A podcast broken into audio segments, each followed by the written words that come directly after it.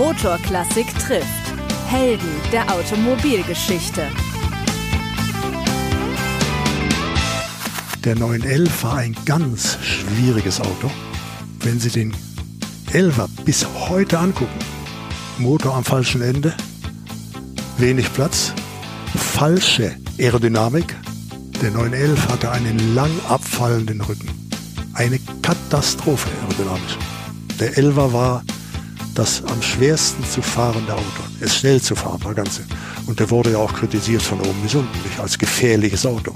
Der fuhr mit 320 auf den Zehenspitzen, die Unitier. Also ganz schwer zu fahren. Also Ferdinand Piech ist eine Figur, die man nie vergisst. Er war ein technisches Genie, keine Frage. Das hat er nicht nur mit dem 917 belegt, sondern auch sonst. Und er war ein eher unangenehmer, unpersönlicher Mann, unfreundlich, nicht kommunikativ, eher immer abweisend, also eine schwierige Figur. Für die ganze Firma, die Familie Porsche.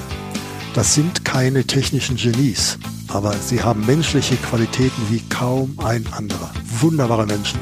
Der Ferry, auch der junge Wolfi, alle, die in der Firma waren, das waren äh, großartige Leute. Der Herbert von Karajan war ein Porsche-Freak. Er war ein Autofreak und als er den Elver entdeckte, war das sein Auto. Da hat sich eine so intensive Beziehung oder gar Freundschaft entwickelt. Er kam im Jahr zwei, dreimal. Der 917 hat die Firma Porsche fast zum Ruin gebracht. Das war nur machbar, wenn man Gesellschafter war. Der Graf Gregorio Rossi di Montelera, der Besitzer von Martini, war ein heilloser Autofreak, der sich auch gut auskannte und der hat dann sehr schnell festgestellt, dass Porsche ein überlegenes Potenzial hat.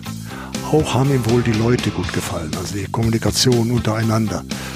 Auch mit einem Ferry Porsche konnte der natürlich jederzeit gerne reden und mit dem Bot und so weiter. Also er fühlte sich wohl, der Gregorio. Und er wurde ein ganz großer Porsche-Fan. Das gipfelte ja dann daran, dass er sogar einen Porsche 917 gekauft hat und damit auf der Autobahn von Stuttgart nach Paris gefahren ist. Das muss einem erstmal einfallen. Die ganze Firma lebte von nur 8000 Autos, die wir gebaut haben für die ganze Welt. Also wir waren immer eher arm als reich. Der Mechaniker, der den Le Mans Motor in Weissach montiert, den zusammenschraubt, wenn der die Zylinderkopfschrauben anzieht, wenn der sich um einen Millimeter vertut, ja, läuft nach 13 Stunden die Welle aus, nach 16 bricht sie und dann ist das Rennen gelaufen, nicht? Der wachte auf, der wusste gar nicht, wo er war, ja. Also alles wollte der nur nicht Rennen fahren. Und der musste in den nächsten 20 Minuten in diese Höllenmaschine rein, ja, laut, schnell, gefährlich,